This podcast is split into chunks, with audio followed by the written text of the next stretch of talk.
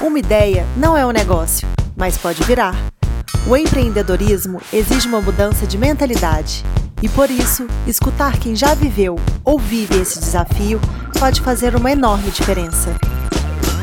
Seja bem-vindo à nossa segunda temporada. Produção e patrocínio NIL, a agência digital das pequenas e médias empresas do Brasil.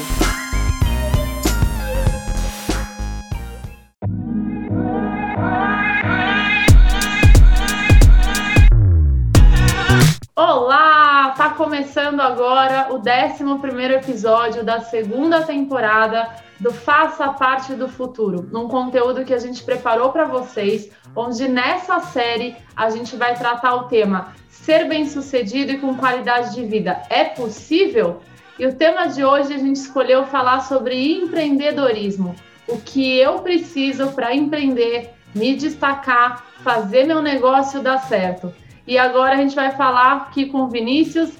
Me fala aí, Vinícius, é possível empreender, ter qualidade de vida? Cara, eu tô aqui achando de, de rir, né? Porque quem não tá assistindo no YouTube deve estar tá achando uma loucura. Pô, hackearam o Faça Parte do Futuro. É, dessa vez, tá começando agora, ficou, ficou diferente.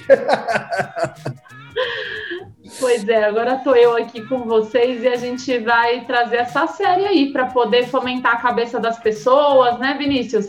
Fazer todo mundo ter novas ideias, perder esse medo de empreender, de crescer, de buscar. Vamos falar de uma mescla de autoconhecimento também, muito conteúdo. E aí, empreender. O que, que você acha, Vinícius? O que, que precisa para empreender, né? Para você se destacar e fazer o negócio dar certo? Você acha que tem uma fórmula mágica como que é esse mistério? Vamos tentar explicar para o público que está assistindo a gente, que está ouvindo a gente? É, eu, eu sou um dos defensores do, do empreendedorismo, né? Tanto, tanto, é que o pessoal escutou antes do podcast começar. Uma ideia não é um negócio, mas pode virar. Eu acho que isso tudo é, depende das da vontade das pessoas empreenderem, né? Fórmula certa não existe. Acho que cada um tem o seu modelo. Você teve o seu, a sua forma de empreender eu tive a minha. Eu acho que o que a gente tem aí em comum, Carla, eu acho que cada vez mais eu escuto pessoas que também trilharam esse, esse, esse mesmo caminho. A Camila Garal, que participou aqui do, do, do, nosso podcast da segunda temporada, também tem, tem uma história muito parecida com a nossa, é, que é essa questão de começar com, com um plano B, né? As pessoas muitas vezes confundem quando a gente fala de plano B com a, com a história do foco, né? a gente, eu acho, né, pelo menos, depois eu quero te ouvir, acho que a gente sempre teve esse objetivo, esse foco maior de fazer alguma coisa que, que, que de verdade, que a gente gostasse, que nos, que no, que nos que, que, que, fosse nosso, né? Esse sempre foi o nosso objetivo, o nosso foco, mas é, eu acho também que é muito difícil a gente empreender é, e conseguir colocar a cabeça em ordem, colocar um plano de execução quando você está é, emaranhados de dívidas, com muitas dificuldades financeiras e aquela coisa, cada dia que passa vai ficando mais difícil. Né? E quando você consegue fazer isso de uma forma mais estruturada, é, você tem todo um ambiente mais favorável para você, você ir colocando as coisas passo a passo no seu lugar, irem acontecendo, eu acho que isso facilita muito essa questão do empreendedorismo. Né? Então, é, no meu caso, eu acho que no seu também, né, a gente trabalhava, eu, eu, trabalho, eu trabalhei durante é, algum tempo, e eu ia experimentando, ia modelando ali é, os negócios é, no modelo de plano B mesmo. Né? Eu, eu tinha, cumpria ali aquela jornada das oito horas, que nunca eram oito horas, eram dez, eram onze, mas mesmo assim eu arrumava tempo e arrumava é, energia para poder é, empreender ou buscar alternativas é, no decorrer da minha vida, né? É, e o que, o que, no meu caso, né, o meu primeiro plano B é, não exatamente o que eu faço hoje, é claro que serviu como aprendizado e como jornada, mas eu, foi muito na tentativa e no erro, e eu fui aprendendo com cada coisa que eu fui tentando pivotar ou fazer acontecer é, no meu modelo de empreendedorismo. Né? No seu caso também foi assim, não foi? Também foi assim. Eu comecei, eu trabalhei no mercado é, sempre com arquitetura durante 10 anos. E aí eu tive a coragem de, de fato, botar a mão na massa para empreender o meu negócio, que hoje está no sexto ano de atuação com a minha empresa. Mas no começo eu tive uma fase aí de transição que eu estava trabalhando na empresa, que eu acho que a maioria das pessoas fazem isso, e em paralelo estruturando o meu empreender, estruturando como ia ser a minha empresa. E aí quando eu senti que, bom, tá no momento, vamos agora, surgiu uma oportunidade, eu larguei o trabalho que eu tava para de fato construir o meu emprego, né? Construir a minha empresa, o meu negócio, o meu modelo de empreendedorismo. E eu acho que as pessoas ficam muito na dúvida de qual é esse momento ideal e de fato não tem. Cada um tem o seu momento. Tem gente que consegue juntar um capital para conseguir montar o seu negócio, tem gente que vai no susto mesmo, porque às vezes, como a própria pandemia, né, as pessoas no susto foram mandadas embora e agora vou empreender. Mas le tentar lembrar também, né, Vinícius, que é um pouco de ver se você tem esse perfil ou não. Ficou muito na moda falar de empreendedorismo, mas tem, tem, tem pessoas que de fato não tem esse, essa veia, não tem essa vontade de empreender. Então, empreender não é algo simples, não é algo que é feito da noite para o dia, você acorda e fala, vou empreender, tem que ser algo bem estruturado. Preferencialmente, você juntar um mínimo de capital aí para você poder se estruturar porque você vai ter um tempo que você vai estar tá estruturando o seu negócio, isso demanda tempo, tempo é dinheiro. Então, como que você vai fazer isso? Será que você vai abdicar dos seus finais de semana, porque durante a semana você vai estar tá trabalhando no seu negócio e aí só de final de semana você consegue estruturar a sua futura empresa? Ou você consegue em paralelo tocar os dois, ou não, você vai ter que de fato parar de trabalhar ficar uns seis meses lá estruturando o seu negócio sem ganhar um real que é um baita desafio para fazer acontecer? Eu, no meu caso, foi de uma maneira orgânica. Eu tinha essa vontade de montar a empresa, não tinha ideia do que era ter uma empresa com equipe, eu achava que a empresa ia ser só eu. Hoje eu estou com uma equipe, né? Mas quando a coisa começou a acontecer, eu fui sentindo, fui durante uns três, quatro anos tendo meu trabalho fixo, estruturando um contrato, estruturando como ia ser minha comunicação com o cliente, entendendo como ia ser meu marketing. Na época não tinha a potência que o Instagram é hoje, não tinha os stories para mostrar como era meu dia a dia. Então a gente foi fazendo com as ferramentas que tinha e como eu falei, senti segurança, fui para esse voo onde comecei a, a de fato viver do meu negócio. E não posso reclamar, porque ó, no primeiro, nos primeiros dois meses já começou a dar retorno. Isso não é uma regra, né, Vinícius? Pode ser que o seu negócio é. comece a dar retorno com dois meses, com seis meses, com um ano, mas o importante é você, como empreendedor, isso foi o que eu senti. É, traçar mesmo aonde eu quero chegar, quanto eu quero ter de retorno, igual a meta que a gente tem quando trabalha para alguém. No nosso líder, nosso chefe não sempre vem com as metas, quando você empreende, você quem volta as suas metas. E eu acho que o maior desafio está aí. As pessoas se perdem um pouquinho, né, Vinícius? Elas ficam esperando quem vai dar a meta, quem vai dar o direcionamento, como que eu faço. E o fato é, às vezes você ter tanta liberdade, que é o que as pessoas tanto buscam, às vezes as pessoas não sabem lidar. Então elas se perdem um pouco nesse meio do caminho. Eu dou mentoria para muitos profissionais de arquitetura, design e, e engenharia, e eu vejo o quanto o público se perde porque eles ficam uma vida inteira trabalhando para alguém, desejando aquela tal liberdade, e aí quando conquista a tal liberdade, resolvendo empreender com o seu negócio, elas se perdem. Você sente isso também, Vinícius? Eu sinto, sinto. E, e, e, e dessa, desse papo aqui, desse, desse, pedacinho, desse trecho aqui do, da, da nossa conversa, é, algumas coisas me chamam, me chamam a atenção e a, e a gente já, já trouxe também para discussão aqui é, no podcast. Né? Nem todo mundo nasceu para empreender, eu acho que é verdade. Algumas pessoas vão, inevitavelmente, vão ser obrigadas a fazer isso ainda mais em função de tudo que tem acontecido no país, no mundo, em função dessa pandemia, mas tem muito dessa questão da característica. Existem alternativas, como a gente também já trouxe aqui, existe o tal do intraempreendedorismo, que a gente já falou aqui, já trouxe as diferenças entre intraempreender e empreender, né? É, mas existe essa possibilidade para quem não quer se arriscar, porque muita gente não está não tá pronta para isso, ou não quer fazer isso. É, então, existe a possibilidade de você exercer a sua veia empreendedora dentro de uma corporação. Ah, mas a minha corporação não, não, não tá afim disso, não valoriza isso, não respeita. Bom, então fica um desafio de você se movimentar para buscar empresas que estão buscando profissionais com esse perfil, porque ó, tem gente pra caramba de olho em profissional que tem, que tem, que tem essa pegada. Uma outra coisa que nessa, nessa conversa nossa me chamou muito a atenção é a questão de empreender por necessidade, né? É, a gente também gravou um podcast com o Marcelo Scandian aqui na segunda temporada que ele fala que ele fala disso, né? Que ele empreendeu por necessidade e muitos empreendedores bem-sucedidos é, é, são bem-sucedidos porque empreendem por necessidade. No meu caso também não deixou de ser. Eu tenho uma família, tenho dois filhos, tenho conta para pagar. É, muitas vezes o mercado corporativo não te dá o teto ou, ou pede meia suficiente para que você consiga dar os seus passos e para que você consiga trazer toda essa é, toda essa tranquilidade, toda essa estabilidade. Então, o que me movimentou também não foi só o propósito, foi a necessidade. Eu tinha, eu tenho que, que gerar recurso para poder manter minha família. Então, isso é uma das coisas que, que, que me, me, alimenta, assim. É, e, e, a, e, a, partir do momento que você consegue cruzar isso com propósito, aí a coisa faz, faz muito mais sentido. Mas o propósito por propósito, sem, sem você também achar esse, esse fio da meada, ou essa, essa condição para te, te garantir ou para gerar essa estabilidade, a coisa começa a ficar desconfortável.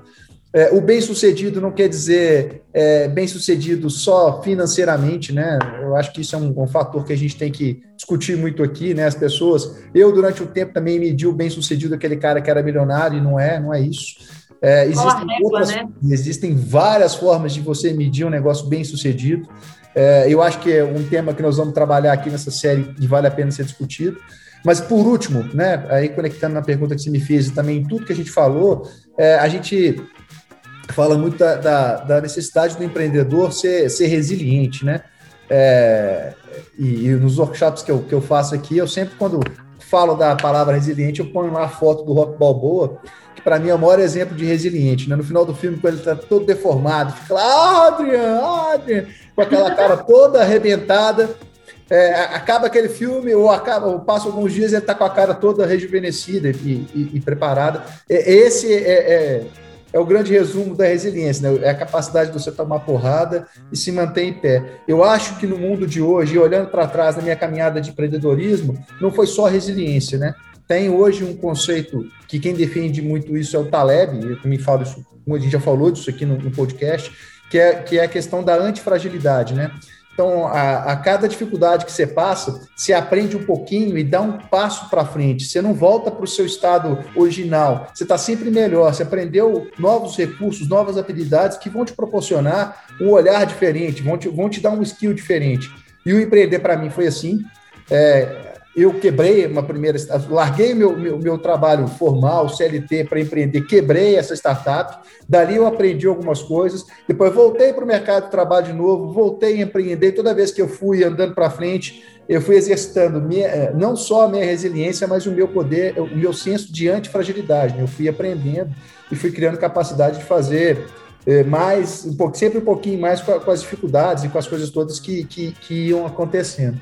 É, eu tenho certeza também que você passou por situações como, como essas, e eu acho que o, o, empreendedor hoje tem que ter muito essa, essa visão, né? De que ele precisa exercitar uhum. todas essas frentes e, e, que ele vai inevitavelmente conviver com, vai conviver com isso tudo, né? Exatamente. Eu acho que a gente entender que a gente não é o problema. A gente é o que a gente escolhe fazer quando o problema vem. Então, assim, problema sempre vai vir. Você trabalhando para alguém ou você tendo o seu negócio, os desafios vão surgir. Só que eu acho que o maior benefício de empreender é você ter a capacidade de chegar onde você determinou. Quando você trabalha para alguém, querendo ou não, você está seguindo o teto, como você falou, de alguém, as metas de alguém. E às vezes, se você tem aquela gana de viver e de fazer acontecer e o seu propósito é muito alto, às vezes não cabe, não se encaixa naquela empresa.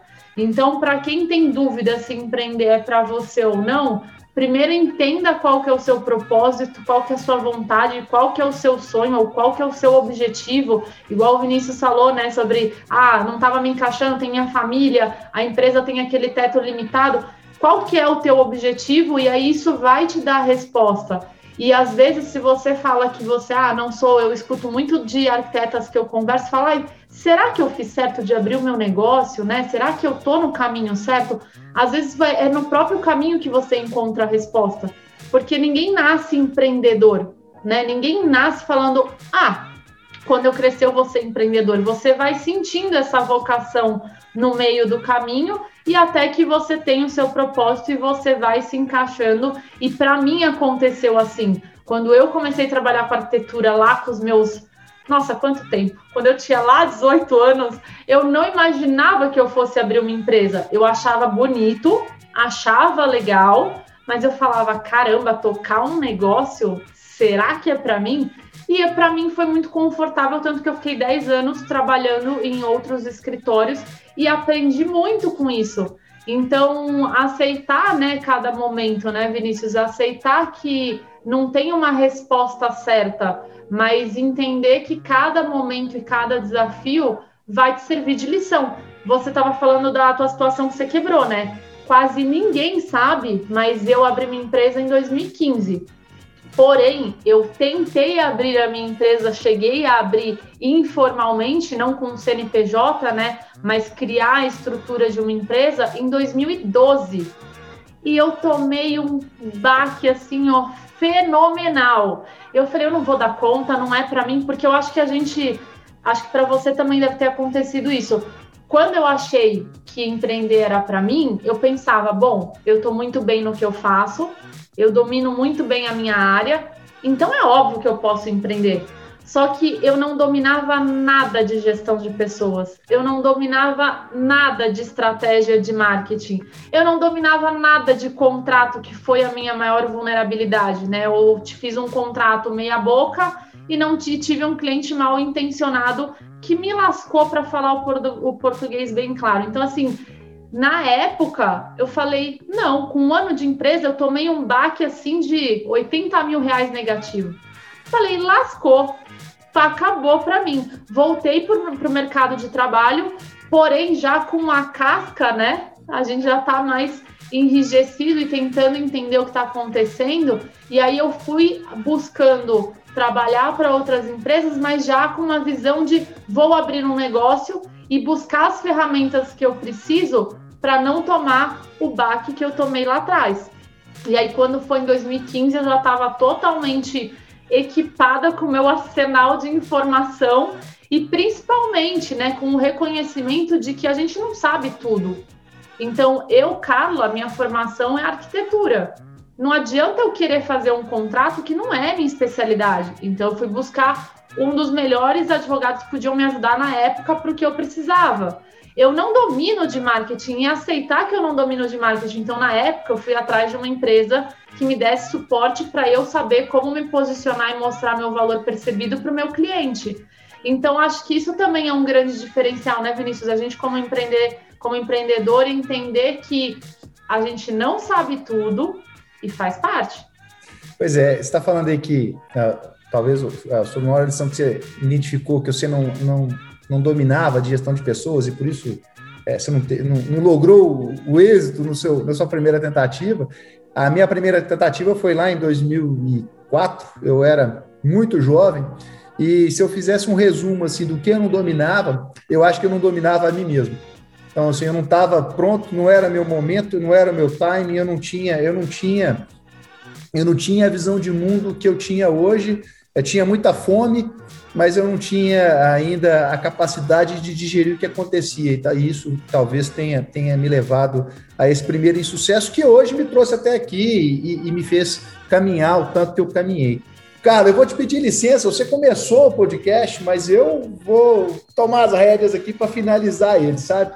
É, mas antes de, de falar, de, de, de caminhar para o final, hoje eu estava zapeando aqui a rede social e, e me deparei com, com, uma postagem do Facundo Guerra, que também participou aqui do, do podcast, que ele dizia o seguinte: eu empreendo para servir e não para ser um serviçal. Então, eu acho que é muito do que, do que eu vejo é, para mim, né? Se eu, que, se eu quero empreender para servir e isso está conectado com o meu propósito, é isso que me move, é isso que me faz andar para frente e é isso que me conecta no, nos trabalhos e que, me, e que me conectou de novo a esse podcast que a gente está fazendo aqui. Por último, também, eu queria deixar uma frase de um cara que eu, eu a primeira vez que eu, que eu vi o teste desse cara, do Sanachor, foi, sei lá, quatro anos atrás, e que eu acho que ditou muito desse posicionamento é, que eu levo hoje na, na, maneira de empreender, né? Empreender também é um estado, né? Hoje eu, eu estou empreendedor, né? Hoje eu estou aqui fazendo isso, e tem uma frase dele que é a seguinte: 90% da sua felicidade a longo, a longo prazo não pode ser prevista pelo que acontece no mundo externo mas pela maneira como o seu cérebro processa o mundo. Então, muito do sucesso que a gente leva para a vida da gente, para o negócio, está aqui, né? Então, de novo, que a gente ainda vai falar nos outros episódios, o sucesso é uma medida que é diferente para cada um e é diferente da forma como ela acontece aqui dentro da cachola, né não? Bom, temos o nosso ritual, que é o do filme e o da música. Da última vez, a senhora escolheu a música, então eu vou escolher uma música, porque eu vou fazer uma homenagem para os meus filhotes. Pode ser? Claro. Você quer propor algum filme aí para a turma assistir? Ai, que difícil. Difícil, eu peguei. Ah, já surpresa, sei, né? já foi pega, fui pega de surpresa totalmente aqui, mas a gente adora isso, né? O improviso, né, Vinícius? eu vou deixar para esse início dessa série que vai ser tão inspiradora, que vai mesclar empreendedorismo, autoconhecimento, você se encontrar, que você mesmo falou isso, né? Você se achou. Eu acho que para mim também teve essa conexão no meio do caminho que a gente vai abordar mais para frente. Eu vou deixar aqui de indicação um filme que ele tem uma lição de vida belíssima, que é A Procura da Felicidade. É um filme assim que todo ser humano deveria assistir, porque o que é felicidade para um não é para outro e você vai encontrar o seu feliz, né? O seu ser feliz. Esse filme é bonito. Ó, eu, ó, eu, os meus meninos lá são muito musicais e agora são melhores amigos da Alexa. Eles têm um playlist e é Alexa o dia inteiro dentro de casa. E tem um cara que eles são fãs, que é o tal do Harry Styles. E o cara é bom mesmo, eu acho que eles, que eles mandam bem na escolha. Aí, para agradar os meninos e para me agradar um pouquinho, porque de tanto escutar Harry Styles, tem uma música lá que eu, que eu acabei gostando que é o tal da Golden. então eu vou pôr Harry Styles Golden no finalzinho para homenagear os meus meninos e para vocês escutarem um bocadinho. É, ficamos assim, né, cara? Então tem, tem, tem mais episódio da gente junto. Nós vamos continuar tratando desse tema aqui com a turma, certo? É isso aí. Agora você não está mais sozinho, Vinícius. Agora estarei com você aí te acompanhando nessa série completa ser bem sucedido e com qualidade de vida é possível? Vamos falar bastante sobre isso. Teve até um tá começando agora diferente hoje, olha só. Ô, gente, é isso. Beijo para você, beijo para vocês. Obrigado e até a próxima. Obrigada, um beijo. Tchau, tchau, até a próxima.